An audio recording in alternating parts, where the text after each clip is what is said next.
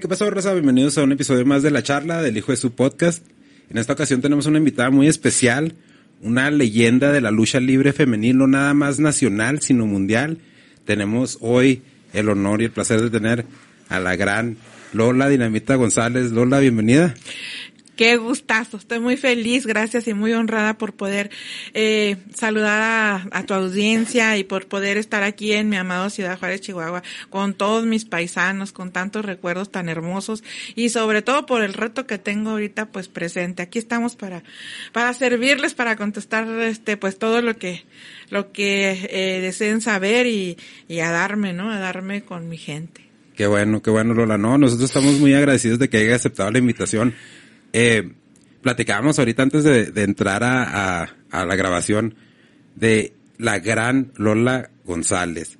Eh, el Chato Chávez fue una de, de las primeras personas que empezó a utilizar ese, uh, como decir, esa, no quiero decirle apodo, pero ese reconocimiento, ¿no? Porque ya son 46 años de, de carrera. Eh, ¿Cómo se siente? ¿Qué, sentimiento le causa tener ese reconocimiento y una carrera tan longeva en, en un deporte tan, tan difícil como es la lucha libre.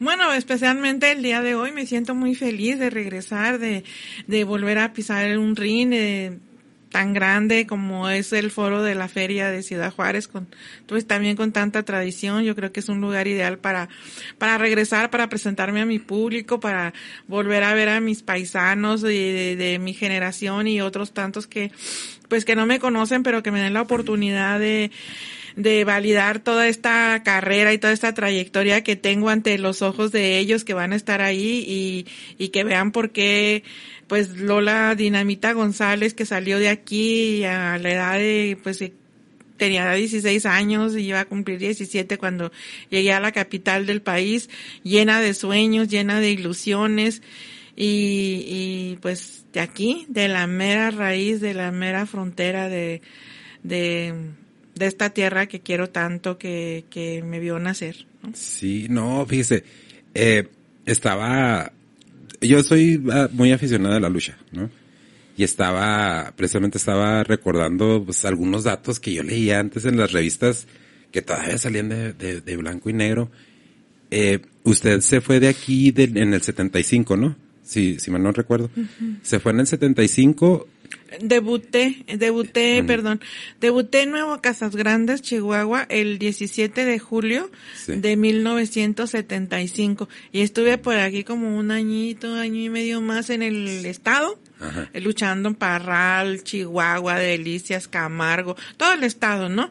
Y luego ya decidimos, este, emigrar a, a la capital, eh, Rosa Adriana Urbina, que es, fue esposa de Sergio Sarabia, recientemente fallecido, uno de los exóticos, pues también con mayor trayectoria y renombre, de que, que también pues salió mucho de aquí, estuvo mucho tiempo aquí y él consideraba a Juárez como, pues como su tierra, aunque había nacido como en, Tamaulipas, pero me fui con ella y con dos primas más a, de ella a, a la Ciudad de México a, a ver, eh, y comprobar por mí misma eh, si existían todas esas arenas que en estas revistas que eran como de blanco y negro y que era nuestro único medio de difusión en ese entonces, eh, era la manera en que nos enterábamos de que existía algo más que en ese entonces ya empezaba como el movimiento de las maquilas aquí. Y yo me planteé en esa temprana edad si quería ser parte de este movimiento gigantesco que a,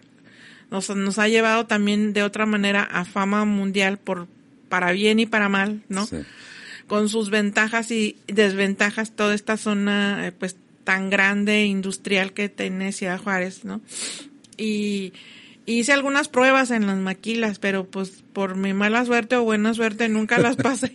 o sea, pruebas de precisión y, y yo no me impacientaba, ¿no? Entonces yo, y mis sueños eran como como conocer esas arenas y como que ser popular y, y sabía que había algo más de, de, la zona y el poblado donde yo vivía, que vivía muy cerca del kilómetro 7 de la carretera Casas Grandes, eh, pues sí, Casas Grandes, Chihuahua, y, y estaba pues, eh, eh, ese era mi mundo, ese era mi mundo reducido eh, pero pues también como no conocía a otro, pues sí era feliz, ¿no? Ahora sí que como si no conoce, pues es feliz. Sí, eh, eh, eso es una, eso es una, un fenómeno muy curioso, ¿no? Que se nos, se nos presenta a todos, que muy pocos eh, tenemos, y digo tenemos porque también para irse, pues, se requiere mucho, mucho valor, ¿no? Sí. Y estaba, estaba escuchando una entrevista que tuvo, creo algunos, ah, si no mal recuerdo, hace un par de años en la Universidad de, ah, se me, se me va el nombre, Universidad Metropoli- Metropolitana, Autónoma Metropolitana, donde contaba la historia que, que le echó una mentira a sus papás y que dijo que ya se iba con contrato y Que ya todo, ¿no? Para- contrato para tranquilizarlos, sí, porque papá, este, cuando yo empecé aquí, eh, hubo una convocatoria a nivel local porque vinieron unas luchadoras de la capital y estaba el señor Gori Guerrero con la arena internacional en la colonia chaveña en ese entonces. Y hicieron la convocatoria para jovencitas entre 14 y 16 años. Y una amiga mía eh, que si me está yendo pues le mando saludos eh, ella tuvo un camino diferente nomás me embarcó en la lucha Ay, qué, qué curioso. Eso pasa con varios luchadores, ¿no? Y yo, yo he escuchado algunas entrevistas de Pagano. Un saludo para el Pagano si nos está viendo. Eh, donde él dice, pues yo fui a ver nada más qué onda, porque yo ni, o sea, fui con una, a una función que me invitaron unos amigos. Y pues fui nada más a ver qué onda y al último me quedé ahí. Eh, pasa eso mucho con, con los luchadores, ¿no? Pues no sé exactamente. Bueno, yo creo que hay gente que no hemos tenido eh, como esta continuidad de las generaciones, ¿no? Que también tienen familias Sí, pues, de luchadoras, ¿no? Sí. Pero hay otros que no, pues que en la familia nadie tuvo nada que ver y a lo mejor fue un amigo o alguien. Y yo creo que hay algo predeterminado más por allá arriba, ¿no? Un plan de Dios que nos nos va guiando y nos va poniendo los dones y talentos que nosotros también en algún momento ponemos a, a disposición de la gente y, y que nos hacen a veces esos a, a hacer una forma de vida y a veces también para nuestras familias. Sí, y, y luego también eh, está la parte esta cuando, cuando se va usted, se va en el 76, ¿no? A Ciudad de México. Sí, Eh, pues se va y llega a la Arena México, ¿no? Y el templo de la lucha, o sea, uno, uno de, de, de las cosas que yo tengo y que voy a hacer antes de que me vaya para otro lado, yo tengo que ir a la Arena México Claro definitivamente. sí. Pero fíjese, eh, no sé si le tocó y, y si, y si le, le, le tocó esa parte, me gustaría saber cómo lo vivió usted. En el 77 fue la primera lucha de máscaras en la Arena México, en lo que es ya, en, en ese tiempo era la, la nueva Arena México, ¿no? Porque la cambiaron de lugar, que fue un triangular entre Fishman, Sangre Chicana y El Cobarde. Eh, usted sí, sí ya estaba ahí en México cuando pasó ese triangular. Sí, sí, cómo no, la, yo ya, este, pues mucha gente y sobre todo también de aquí, de, de, de la frontera y, y que está pues eh, enterada de- del- del, del medio de la lucha libre, pues sabe que fuimos pareja, fuimos esposos, formamos una familia por muchos años y yo ya estaba pues en esos, este, en esos años ya estaba como pareja de él y la verdad es que mm, creo yo que hasta la fecha nadie ha hecho esa hazaña ni ha vuelto a repetir porque mm, bueno el- se me escapa un poco los recuerdos en el sentido de que creo que en un mes fueron tres máscaras tres fue sangre chicana Sí. el cobarde y el faraón Sí, porque el, el primero que perdió la máscara fue Sangre Chicana. Y luego ya después fue el cobarde. Pero una cosa que, que, que a mí me llama mucho la atención de- del maestro Fishman, eh, eh, que ya pues, lamentablemente eh, pasó a mejor vida, era de que tenía algo que cuando perdían la máscara los luchadores los levantaba porque aquí pasó con cinta de oro, cuando le ganó la máscara cinta de oro. Sí. Y ya eran, eh, eso fue como en los, si no mal recuerdo, fue a principios de los 90, finales de los 80, que cinta de oro pues aquí se convirtió junto con Rocky Star y con, con Gacela del Ring, se convirtieron en los sicarios del ring, que era una tercia de unos rudazos que no Sí. le pedían nada a nadie, que se podía ir, Exacto. yo creo casi casi comparar con, con los hermanos Dinamita, ¿no? Que son los más, los más temidos. Aquí hay mucho talento, muchísimo Sí. talento de, de tantos compañeros luchadores que y compañeras debe haber también, pero sí, cómo no, o sea, yo creo que fue un fuera de serie no porque haya sido mi esposo, pero eh, su carrera, su trayectoria, los datos de sus conquistas, tantos campeonatos, tantas máscaras que ganó, es un orgullo, ¿no? Es un orgullo para Ciudad Juárez, es un orgullo para el deporte nacional y pues eh, eh, un, atleta súper dedicado al gimnasio, un, un hombre pues sí, de gimnasio, su cuerpo lo decía uno de los mejores físicos trabajados y pues eh, yo que fui su compañera y su esposa por tantos años en ese sentido puedo uh, testificar que aunque él llegara lastimado, aunque él llegara cansado, aunque en algunos momentos uh, llegara mm, enfiestado por, por alguna razón, nunca, nunca dejó de entrenar, nunca, nunca le vi esa debilidad de decir, pues es que esto, ¿no? El, aunque sea poquito, pero estuviera donde estuviera, siempre estaba en el gimnasio. Sí, eh, de, de, esa dedicación, eh, pues también se aprende, ¿no, Lola? Porque también una de las cosas que yo no sabía, le soy honesto, eh, eh fue, usted ganó en alguna ocasión el, uh, el fisicoculturismo en el DF, ¿no? Sí. Fue, ¿En qué año fue eso? Fue el 14 de, de abril de 1985. Ese día también para mí fue un día histórico en mi vida porque yo me había preparado por algún tiempo, pues como un año y medio, entre dietas y, y a pesar de que ya tenía pues mis hijas y el matrimonio y la lucha, eh, yo me seguía preparando en el gimnasio. Y aunque él y yo no entrenábamos juntos, sí era un gran, un gran ejemplo por su tenacidad y por su perseverancia. Entrenábamos casi nunca juntos, pero, pero el ver lo que él ni me imponía tampoco, porque él tenía clarísimo, pues, este, estos compromisos, ¿no? Y, y esa dedicación a, pues a su a su a su deporte a la lucha libre y al fisiculturismo aunque no no llegó a, hacerlo de una manera competitiva pero lo, hubiera hecho con toda la facilidad y hubiera ganado muchos concursos porque no me cabe la menor duda. Yo sí yo quise hacerlo de una manera competitiva y el 14 de abril de 1985 después de varios meses como un año un año y medio de estarme preparando con dietas y con con, con ejercicios decidí que sí quería concursar y para un concurso de que era mi distrito federal. Y y no sabía cómo el, eh, estas redes del destino ya se estaban como tejiendo porque pues ya me había comprometido a, a, concursar ese día en un teatro a las 12 del día. Y los los hechos se fueron entrelazando y llegó una japonesa y ese día a las 5 de la tarde tenía que disputar un campeonato mundial con, con esta japonesa Jaguar Yokota.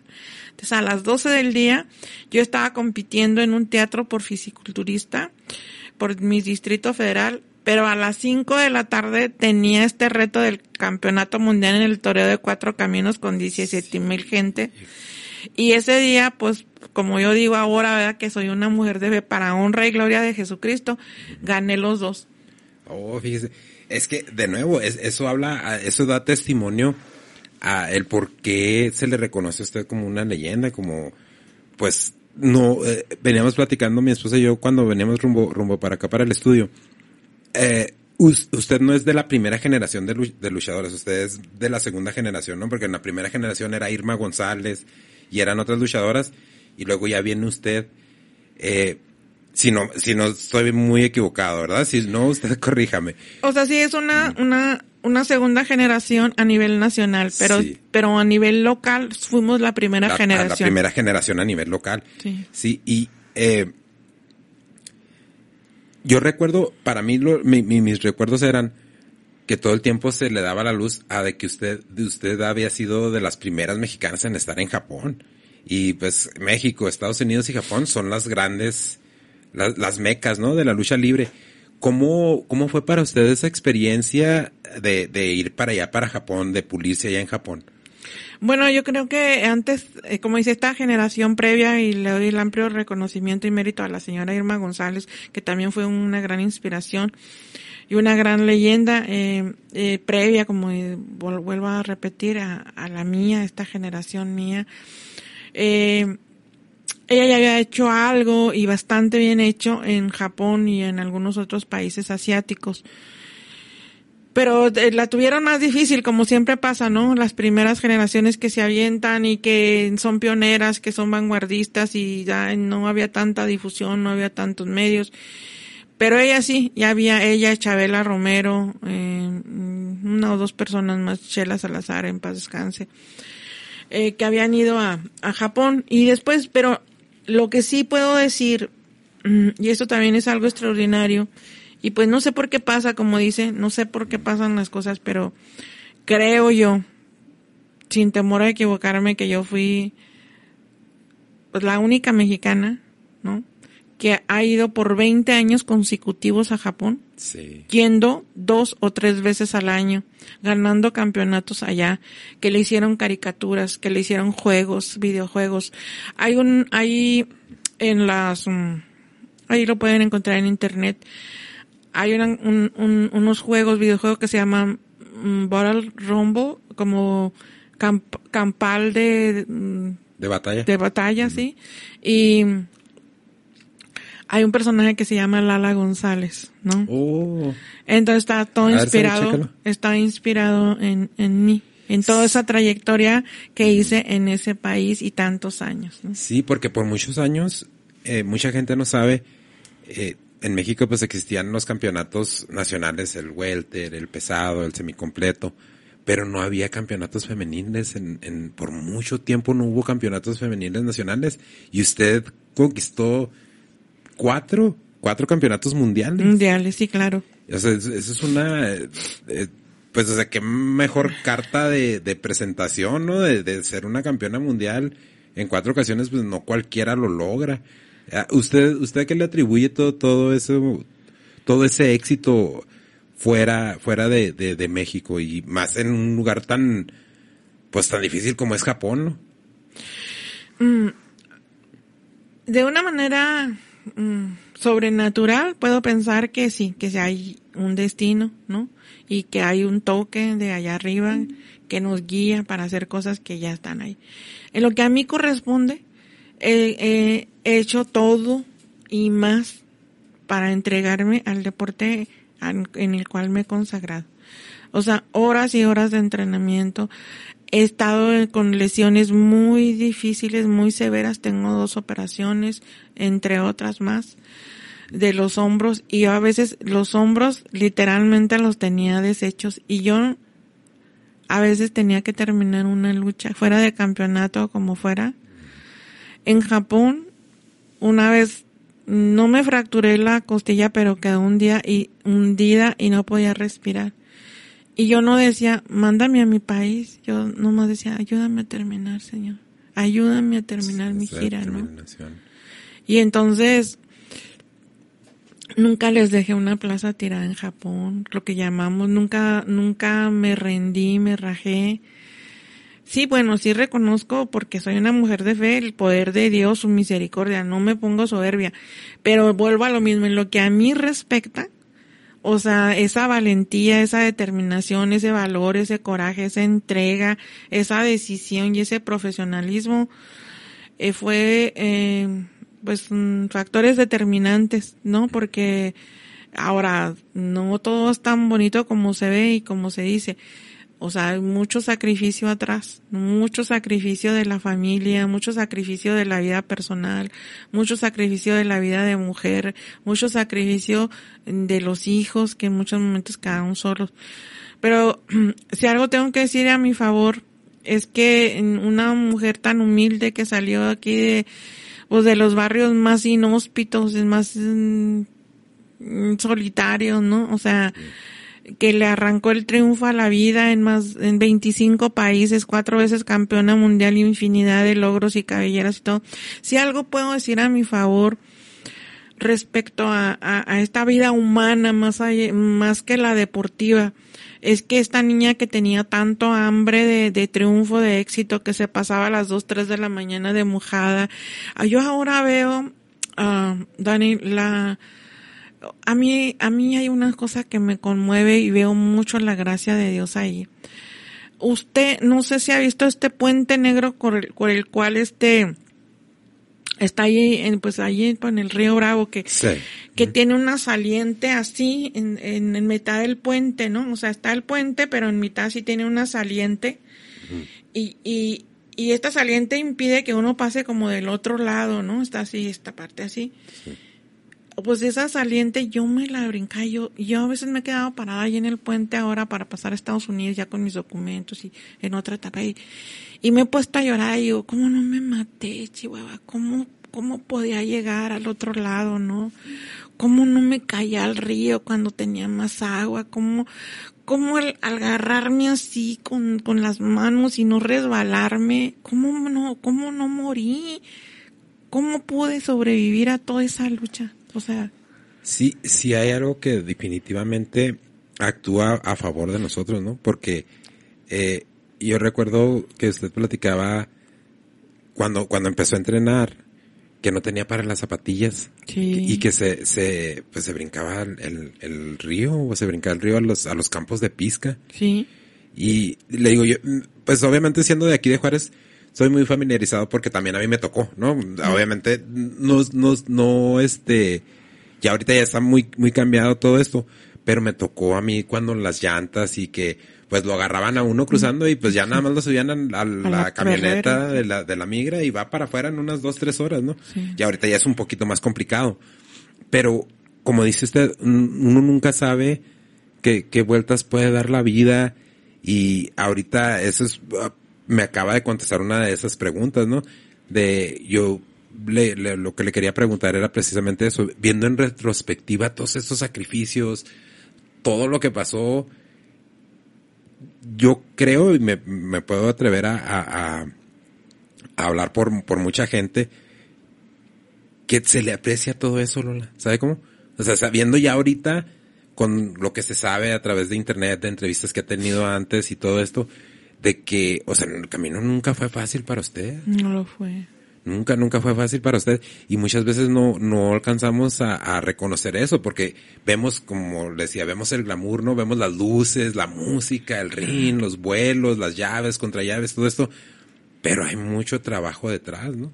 Y, y ese es lo que le llaman la talacha, ¿no? Picar piedra.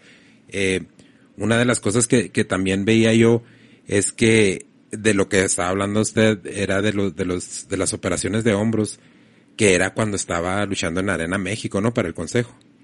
Eh, una de ellas, sí. Y, pues me lesioné y yo estaba en el tope de mi carrera. Cuando uno, bueno, voy a hablar por mí.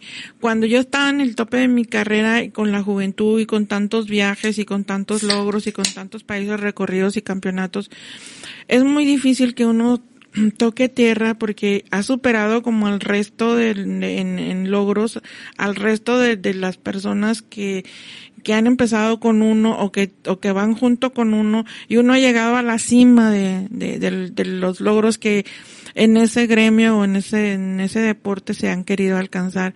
Entonces es muy difícil en mi caso decir, pues sabes que ayúdame porque, porque, porque necesito que me ayuden, ¿no? Porque ya no puedo más, ¿no? Porque ya está uno misma creyéndose el personaje, porque ya está uno misma eh, sintiendo un orgullo de sí misma, ¿no? Entonces yo decía, pues, pues hasta aquí llegué esto, este es el tope que, que todos quisieran llegar y más, yo lo superé, entonces yo ya me retiro, pero pero yo este como ha pasado con muchos deportistas mexicanos no de, de otros pues sí con, de otros deportes si si Dios te ha dado un don y no todos, ¿verdad? Pero muchos hemos querido mejorar la vida de los nuestros, ¿no? Sí. Y entonces, pues, pues yo de lo que ganaba, digo, con todo mi corazón y todo mi amor, pues yo lo compartía con mi familia. Y a la hora de, de, de yo querer disponer, pues no tenía nada, ¿no? O sea, no tenía nada de dinero para poder rehabilitarme, para poder operarme, para poder todo, ¿no? Porque si yo conocía en mi caso, yo conocí a Japón, yo conocí a Canadá, yo conocí a África, yo conocí a Alemania, conocí a Holanda, muchos países, Suiza y demás, este, yo había visto las condiciones de vida de esas personas y yo quería que mis padres, mis hermanos tuvieran un poquito, aunque sea un poquito de eso, ¿no? Nunca fue mi aspiración como triunfar en Estados Unidos, eh, porque lo tenía tan cerca Y tal vez hubiera sido también un, buen medio porque tantas gentes que lo vienen buscando de tantos países y aquí lo tenemos un lado, ¿no? A lo mejor ahí fueron mis aspiraciones muy pequeñas, nada más de, de ganar unos cuantos dólares. Y este, pero ya regresando a este punto del éxito y del triunfo y estar en el tope, yo, yo me veía pues llenando arenas, siendo popular, viajando y teniendo muchos, pues todos los logros. Y decía, ¿cómo Lola González va a decir que no tiene ni para una operación? ¿No? O sea, como si, si he alcanzado lo que todos quieren aquí en México y yo no tengo para, y había ayudado, mi padre tenía un terreno, lo ayudé a construir un, una casa, lo ayudé a tener una tiendita de barrotes, le compré un coche. Pues es lo que uno quiere cuando viene de nada, ¿no? Cuando vienes de nada, ¿no?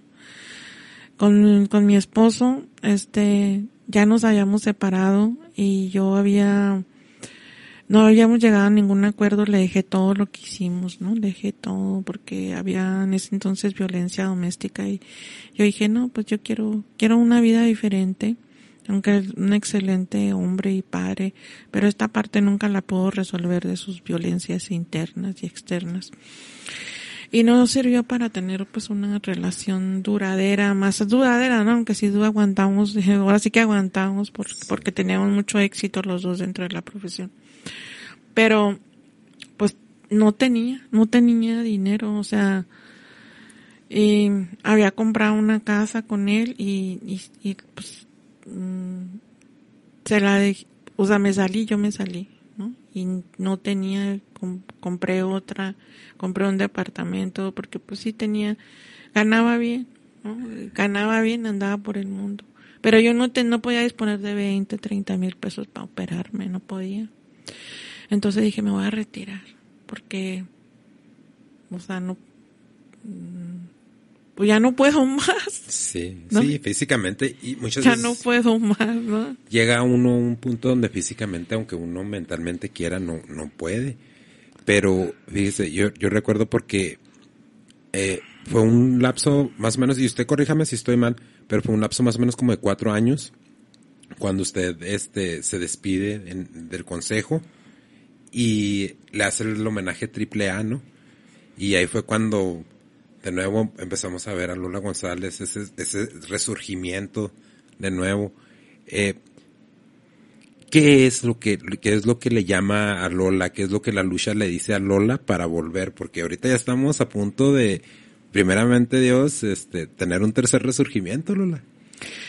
Sí, ahí es donde yo no, bueno, son diferentes, este, motivos, ¿no? Diferentes. A mí creo que el deporte en sí para mí eh, ha significado muchísimo eh, como un motor para, para mí y para la gente que me rodea, creo yo.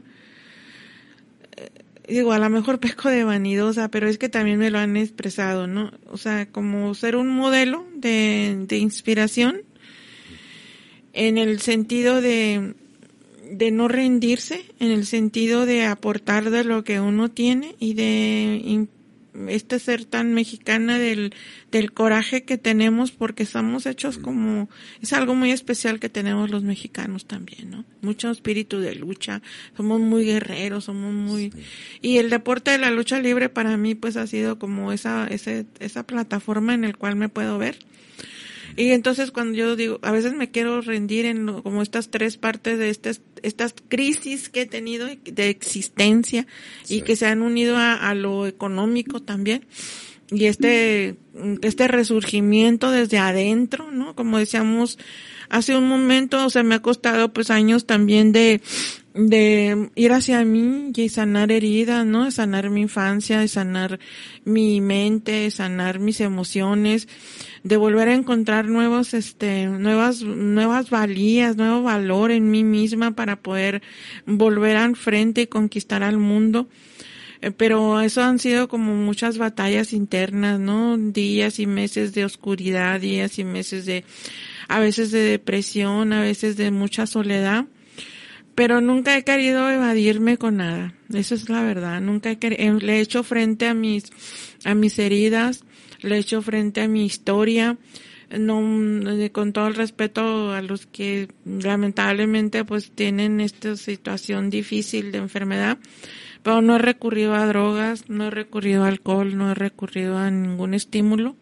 Me he metido a, a ver las heridas, me he quedado por días llorando y, y buscando alternativas de, de sanación emocional, energética, psicológica, espiritual, para que haya un resurgimiento real, sólido, en el cual eh, mis hijas sobre todo, mis nietas después, mi hermana que todavía vive, pueda ver que, que estoy firme, que estoy parada, que soy auténtica, que soy real, que estoy hecha de la misma madera que todos, pero que no le rehuyo al crecimiento y a la sanación.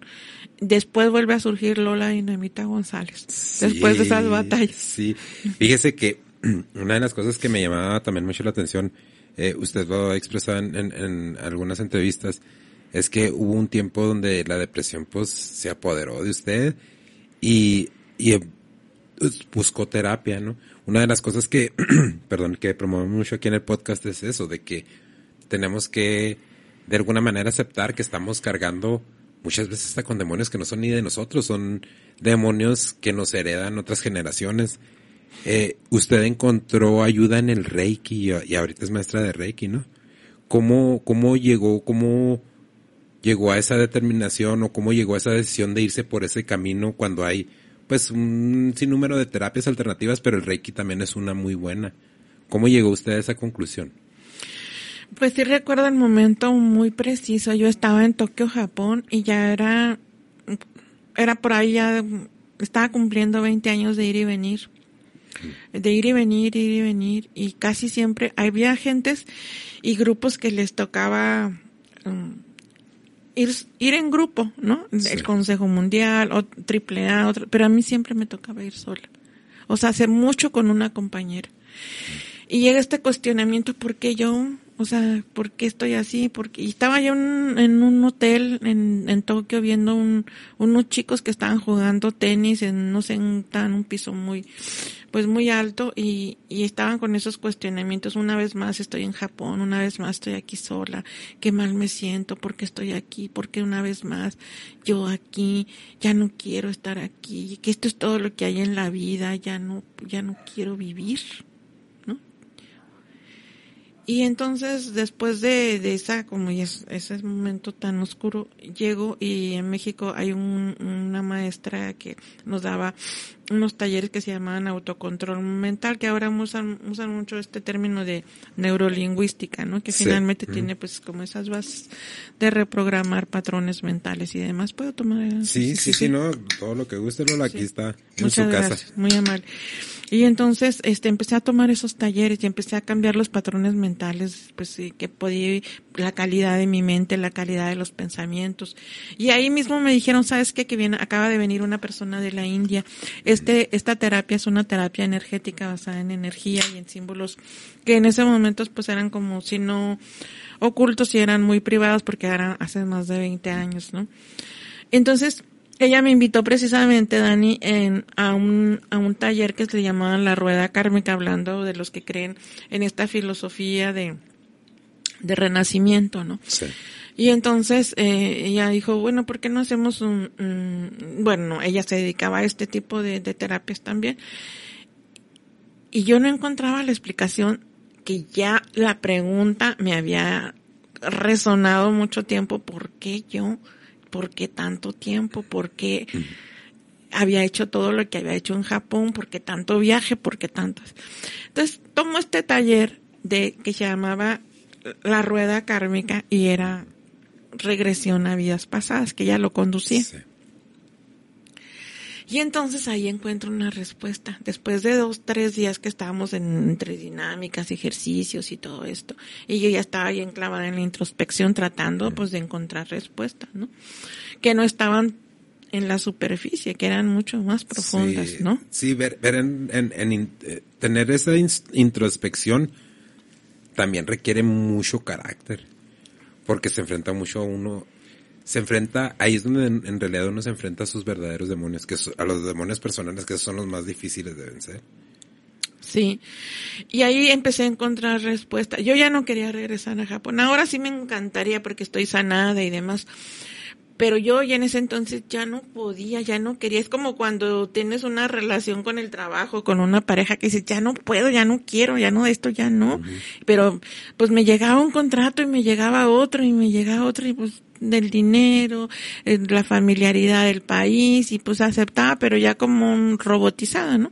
Pero ya no lo disfrutaba. Y yo decía, ¿por qué siento este vacío tan grande? ¿Por qué debería estar tan contentas? Todo el mundo quisiera estar aquí en Japón, conocer esta cultura, ganar este dinero. porque yo me siento tan indesgraciada, tan infeliz?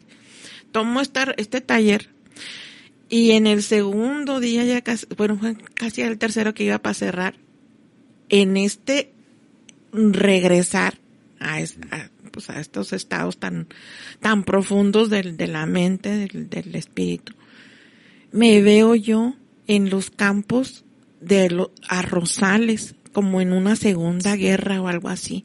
Mm. No, así yo me veía, pero era una, una mujer muy frágil, pequeñita japonesa.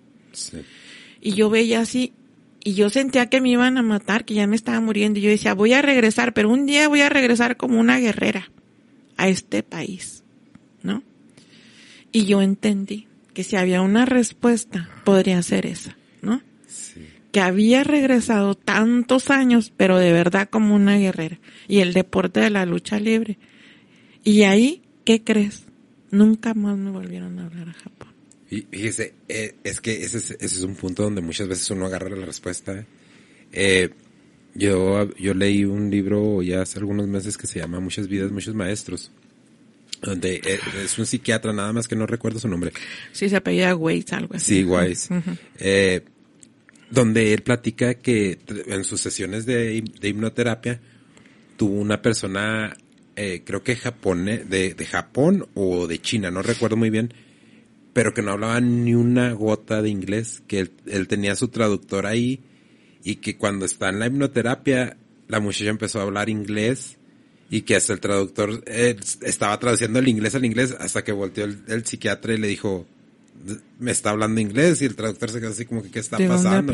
Entonces, hay un poder muy grande en poder voltear al, al, pasado y ver las fallas y muchas veces no se pueden corregir, ¿verdad? Porque son, son, muchas veces no son ni siquiera fallas, son más bien lecciones de vida, de tratar de aprender. Eh, en su caso, yo, yo veo todavía aún más difícil en ese tiempo porque todavía existía mucho la cultura machista, ¿no? Eh, platicaba usted con, con, con el maestro Máscara año 2000 de que pues usted después de la separación con Fishman eh, se enfocó en su trabajo, estar luchando hasta cinco veces al día y que llegó de repente... Los domingos en especial. Sí, que de repente llegó la comisión y dijo, calmada mi chava porque ya estás ganando el mismo dinero que los hombres era muy difícil, ¿no? En ese tiempo tratar de, de competir en esos aspectos con los hombres, ¿no? Nos falta mucho, creo que todavía sí hay avances, pero eh, hemos tenido que trabajar el doble las mujeres eh, para demostrar algo que de sobra es sabido, ¿no? Que solamente porque la cultura patriarcal y el, los privilegios que goza, eh, pues sí, este sistema nos ha, ah, nos ha hecho que tengamos que demostrar mm, o que caigamos en la trampa de exigirnos tanto y demostrar tanto, aún sin ser necesario. Y pues no, no he sido la excepción, ¿no? Después ya ha sido como otros, otras intenciones y otras motivaciones. Ha sido el, la entrega, el amor, el servicio. Pero en ese entonces pues era como exactamente como el competir por ganar espacios, por ganar eh, espacios de todo tipo, ¿no? En espacios en los vestidores, espacios en los gimnasios, espacios en, en, dentro del ring, si se puede, y, y lugares en la cartelera y todo esto, pues sí, toda esa lucha sí, sí, sí se sigue teniendo, pero mis motivaciones han cambiado. Mis motivaciones no, ya no es tener como un mejor sueldo sin despreciarlo, pero ya no es la lucha aguerrida de por qué ellos sí y yo no. ¿Por qué nomás por ser hombre él ya puede ganar eso? ¿Por qué nada más por ser hombre ya llega y ocupa una tercera lucha cuando no sirve para más que tres cosas? O, entonces como que esa reconciliación interna ya se me dio esa aceptación y también el ver las cualidades que pues que que el género masculino nos ofrece, nos ayuda, nos enamora, nos protege, nos inspira y después de, como hablábamos, de sanar tanto odio por represión, ¿no? Represión, abuso y demás, se puede llegar a un punto más neutral y, encontrarse y reencontrarse con, pues con los compañeros de vida, compañeros de trabajo, ¿no? Compañeros de profesión y compañeros de sueños. Entonces ya tengo una relación más, más amable con, con el género. Yo en esta mm. edad y después de mis propias luchas, ¿no? Sí, y eso es, eso es, eso es muy bueno. Y de nuevo, otra, otro, otra cosa que, que debemos también de aprender, ¿no? De, de que debemos de dejar ese, esa, esa trinchera porque yo creo que yo también he caído en esa trampita de que no, pues es que, o sea, ya están haciéndola de borlote por esto, están haciendo... Obviamente hubo represión, hubo, hubo abuso y, y pues como dice el dicho, ¿no? La, la, y perdón por la, la, la, el dicho que voy a utilizar, pero como dice el dicho, dicho la burra no era arisca, la hicieron. Tanto palo, tanto, tanto golpe, sí, es como, un, como un perro herido, ¿no? O sea, ya nomás da uno el mordisco por, por tanto que se le, por tanto que se le maltrató y porque está acostumbrado a defenderse.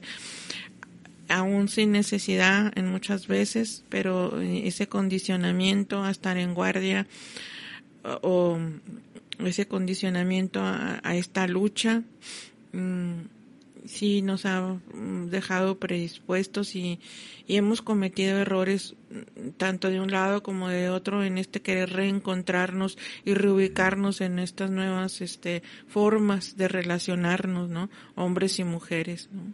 Sí, sí, definitivamente la dinámica tiene que cambiar porque, pues como lo que venimos platicando, ¿no? Eh, muchas de estas conductas son heredadas. Eh, y, culturales, claro. Sí, sí, sí. Son heredadas de que los padres de nuestros padres se las heredaron a ellos, entonces ya ellos cargan esas costumbres y las costumbres de ellos y después las cargamos nosotros y después nuestros hijos ya vienen cargando eh, comportamientos heredados de no nada más de la generación que de la que vienen, sino de cuatro o cinco generaciones más. Entonces, sí es bien importante aprender a reconocer que tenemos que cambiar la dinámica, tenemos que cambiar la dinámica y tenemos que hacerlo mejor para poder dejar mejor a las próximas generaciones y no estar viendo tanto tantas cosas que están pasando, porque es una realidad de, las cosas que están pasando. Pero una de las cosas positivas que yo veo que están pasando es, y especialmente aquí en, en Juárez, es como que ya se empieza a sentir ese resurgimiento de la lucha libre, ¿no? De, de esas épocas del, del Neri Santos, donde estaba, bueno, pues el Neri Santos ya es mucha historia, pero la, la época que me tocó a mí fue cuando estaba Rockistar, Cinta de Oro, Los Crazies, Flama Roja, eh, en ese tiempo me recuerdo mucho venía Canek, fue cuando Conan empezó, eh, uno de sus maestros, pues Gori Guerrero, ¿no? un, no, un luchadorazo, y pues sus hijos Mando, eh, Chavo, eh, Héctor, Dorado. Sí. A nivel local, Dorado Hernández. Dorado Hernández. Ayudó también, un, gran maestro. Eh, ahorita ya vienen unas luchadoras nuevas. Eh, y, le quiero mandar un saludo a Miss Cat porque es una, una gran amiga del podcast, una gran amiga mía. Pero ella lanzó un reto. Eso le ayudó, eso le motivó a volver, a volver de nuevo al ring. Porque tenemos el video donde ella lo dice con mucho cariño y con mucho respeto, pero le lanzó un reto directo, ¿no? O sea, me ponen el, si, si tienes el video, ponlo. Y no quiero sonar así como que quiero amarrar navajas, Lola, pero... Pero ya lo está haciendo. Pero ya lo estoy haciendo y más que nada porque pues una leyenda como usted merece el, el, derecho de réplica, ¿no? Y Miscat, este, que le digo eh, con mucho respeto y con mucho cariño hacia usted lo dijo, dijo pues ya, o sea, ya nos toca y pues ya lo tienes ahí, Sabi, ponlo para, para, para escucharlo. ¿Qué tienes? Y también conocí allá a la gran Lola González, que no sabía muchas cosas que ella, ella antes, bueno, era la primera mujer mexicana en, en Japón, tiene muchos campeonatos internacionales Ahora, la verdad, como, como me cae bien la señora, pero también digo, señora, ya pasó el tiempo, ahora estamos otras, otras aquí reinando en Ciudad Juárez, pero sí. Sí, pues me habías dicho que, que eh, una de tus metas era precisamente a ver si se podía dar la oportunidad con, con Lola González. Yo le digo, señora, si, si trae tanto, entonces muéstreme, muéstreme. Sí, Lola González duró un buen tiempo haciendo temporada aquí. No recuerdo si la sirenita, pero de Lola González sí, sí recuerdo. Y pues, eh, luchadoras, pues. Lola, pues es que, de nuevo, usted es una institución, es una leyenda de la lucha. ¿Cómo no acordarse? Lola González, de Lola Dinamita González y pues, ¿qué siente usted de que Miscat, que ya es otra generación de luchadoras, eh, le lance este reto? Pues me da gusto, me da gusto porque necesita una lección, ¿no? Sí, ¿usted cree? Sí, claro, claro. Ella necesita una maestra, necesita una maestra de mi calidad, necesita una maestra de mi nivel para que ella pueda medir un poquito su lengua. Entonces, yo le voy a dar esa medicina, a eso vengo, ¿no? A eso vengo porque soy una persona de honor y esto ha herido mi honor. O sea, yo estuve en su ranchito cervecero y salcho, puras salchichas que comen por allí. Recorrí un mes todo su país. La verdad le falta mucho para aprender. Ya le dije, hay que aprender lucha libre, pero sorpresa, los cursos. Los da usted. Yo los doy. Aprende.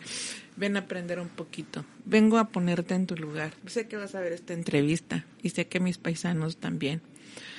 Está bueno hablar, está bueno tener hambre de triunfo, está bueno quererte poner con la mejor que ha dado este país, y no lo digo yo, lo dicen las revistas, lo dicen los medios, lo dice mi trayectoria. Está bien, eres ambiciosa, tonta no eres, ¿no? Nada más que déjame recordarte un poquito el viernes en la feria. ¿Quién va a trapear el piso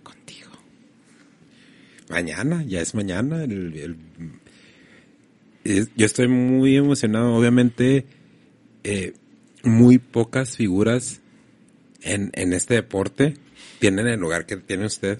Uh, usted, en el, por el lado femenino se puede comparar con un Canek, con un Mil Máscaras.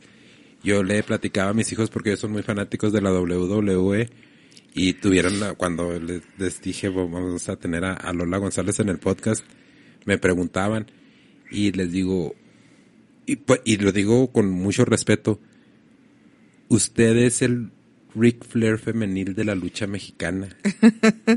bueno, pues qué honrada compararme con esos grandes señores. La verdad es que yo también los admiro muchísimo.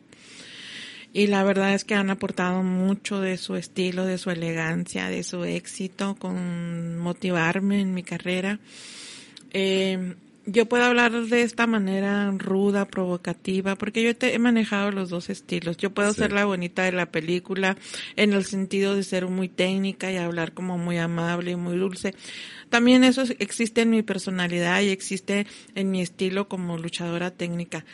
Pero bueno, si ya se pone esta miscate en un, en un plan de que ya le estoy robando oxígeno a la gente de Juárez, pues, oígame, pues, entonces tengo, me pica la cresta. entonces tengo que contestarle igual. La que va a necesitar un tanque para salir del ring, para que pueda respirar y que se vaya preparando la ambulancia va a ser ella. Entonces a eso vengo, que si me motiva a regresar, pues yo estoy dando clases muy a gusto en, en el gimnasio allá en, en México, tengo alumnos, Estoy dando mis terapias de Reiki. Tengo un periodo de, de, paz, de introspección, de tranquilidad. Pero llegan a, a, picarme ahí la cresta, a, a provocarme, tengo con qué responderle y, y, luego en Juárez, o sea, no, aquí no, permíteme, aquí no. Estás pisando Tierra Santa, estás pisando mi tierra que me es entregada en victoria. Y para que yo te ceda ese territorio, te vas a tener que sudar, pero bastante. Ya te dije, los cursos de capacitación los da Lola González. Tómate unas clases. Ven, mira esto. Esto. Lo disputé con una canadiense de Monster. Checoslovaquia, Polonia, Hungría. A tu ranchito. A tu ranchito. Esto sí es el campeonato europeo, no el que te dan aquí en las arenitas. Con todo respeto a las arenitas. Hay que fregarse. Hay que fregarse para enfrentarse conmigo. No le rehuyo, aquí estoy. Le dije a los promotores, pongan la fecha. Los promotores son muy listos. Rápido ven dónde pueden sacar partido y me contestaron rápido. ¿Cuándo quiere venir, señora? Póngale fecha. El primero de octubre en la, en la feria Expo Juárez. Fíjese que me da mucho gusto, Lola, ver esa intensidad, ¿eh? ver esa intensidad. La vemos ahorita golpeando la, la, la mesa.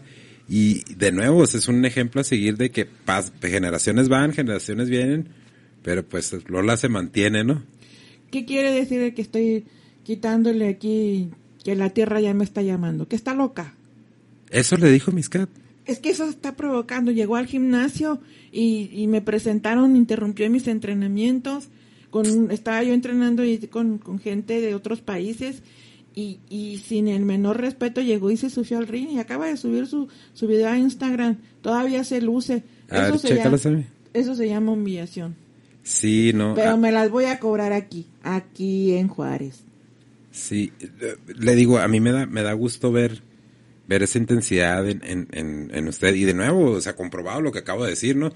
De Canek, de, de Mil Máscaras, de, de luchadores, inclusive eh, dos caras, ¿no? Un maestro también, un maestrazo de, de, la lucha libre, que siguen... ¿Ahí lo tienes, amiga? Ok, a ver, muéstralo, vamos a, a mostrarlo. El video. Nomás, yo estoy entrenando a dar clases y ese día también estoy ahí entrenando y llega haciéndose la, pues nomás invadiendo, eh, buscando la bronca, buscando... Sí, está Lola, Lola, Lola. Haciéndose Lola pedazos, ¿no? Que no me conoce. Lola González de Ciudad Juárez. Ah, yo también soy de Ciudad Juárez. ¿Cómo de Ciudad Juárez? Es de Bonn, de un pueblito de Alemania, ¿cómo de...? Sí. Mira, aquí está México. Está nuestra bandera. Yo sí soy mexicana. ¿Cómo que yo soy de Juárez? No te hagas. No, sí. Eh, es el primero de octubre en la, Feria Juárez. Y también va a poner gráficos a mí de, la función eh, de la lucha de, Miscat con, con Lola González. Esto es para la gente, la raza que nos está viendo. Esto es mañana. Hoy estamos a 30 de, de septiembre, esto es mañana, el primero de octubre. Eh, es uh, Lady Candy y Lola González contra Dulce Tormenta y Miscat. También va a estar por ahí Pagano, eh, va a estar hijo de, de Vikingo y esto va a ser en la feria y es un evento gratis que pueden este entrar con, con su boleto de la feria, es así, ¿verdad? 50 pesos, ese estoy, si estoy bien informada, es a las 7 de la tarde en la Feria de Juárez. De verdad que han hecho un gran esfuerzo los promotores de aquí por presentar a la brevedad posible y hay gente interesada en Guadalajara y en México por llevar este duelo porque la gente le gusta ver la bronca, pero esta parte de que una eh, europea venga a retar a una mexicana, ¿qué mexicana? ¿Qué juarense? Ellos quieren ver esa lucha. Entonces, consíguete varios tanques de oxígeno, porque los vas a necesitar. Pues no me queda, fíjese, estoy tratando de ser lo más neutral posible, porque como le digo, Biscat es una amiga del podcast pero de nuevo, Lola, pues aquí ya me dejó así como que hasta con la piel chinita nunca me imaginé tener una leyenda aquí la, eh, aceptando el reto, ¿no? Eh, habíamos platicado un poquito por Facebook y le dije, eh, aquí tiene su derecho de réplica cuando usted guste. Uh, muchas gracias, muy amable. Finalmente nos debemos al público, el público nos escucha, el público nos hace. Y ellos merecen lo mejor y merecen el respeto y merecen la respuesta porque pues estamos dedicados a, a ellos, nos, nos han nos han seguido también. Y si ella usa estos micrófonos también agradezco el espacio para invitarlos mañana eh, bueno, el primero de octubre a las 7 en el mm, mm, en la feria de Juárez.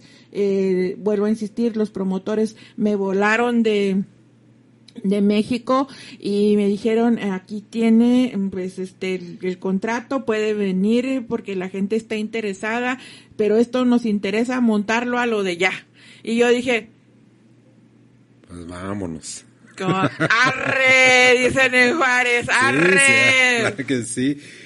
Lola, pues de nuevo, eh, muy agradecido, eh, una leyenda de nuevo de, de, de, la lucha.